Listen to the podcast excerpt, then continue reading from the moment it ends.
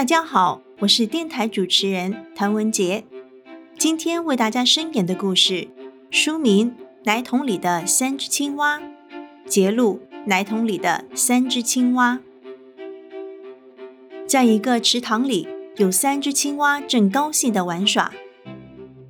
第一只青蛙拍着手说：“我们去逛逛人类居住的地方。”大家连声说好。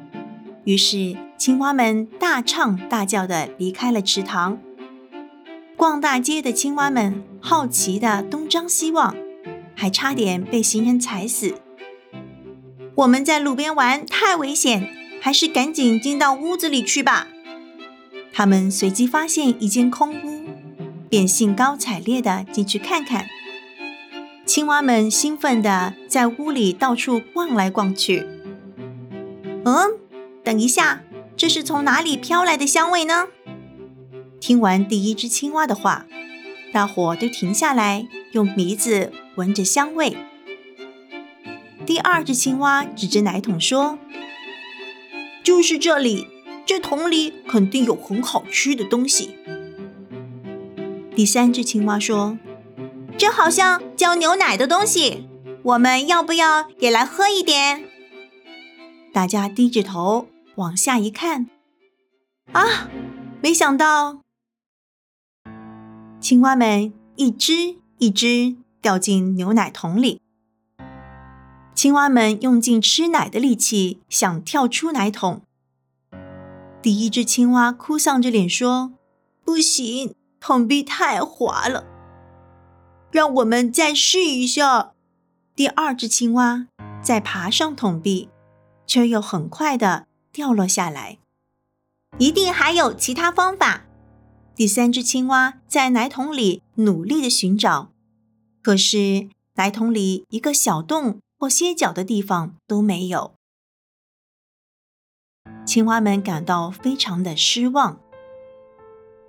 第一只青蛙吓得大哭起来。不要沮丧，再试试看。虽然第三只青蛙鼓励他。或许会有人拯救我们，撑住哦！第二只青蛙也附和第三只青蛙的说法，结果第一只青蛙就这样停止了游泳，随后沉进牛奶桶里，淹死了。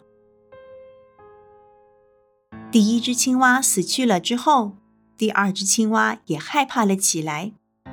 第三只青蛙大声喊着：“千万不要放弃呀！”我们再撑一下吧。但第二只青蛙已经将身体完全放松下来，闭上了眼睛，沉到桶底去了。恐惧感迅速蔓延到第三只青蛙身上。这时，他突然想起爸爸和妈妈的脸孔。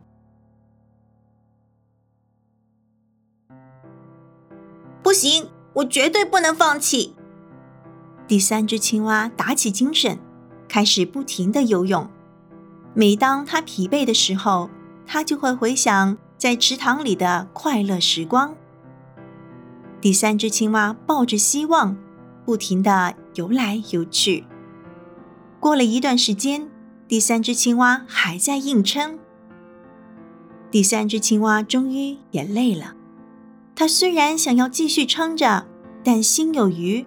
而力不足，于是头开始发晕，脚也使不上劲，开始慢慢的往下沉。这一瞬间，他的后腿碰到什么硬硬的东西。原来我一直反复不停的游泳，所以牛奶变成了奶油。青蛙赶紧以奶油硬块为垫脚石，用力的跳了出去。我得救啦！跳出牛奶桶外的第三只青蛙高兴地大声欢呼起来。直到最后一刻，仍然坚持不放弃的第三只青蛙，终于可以平安无事的回到温暖的家。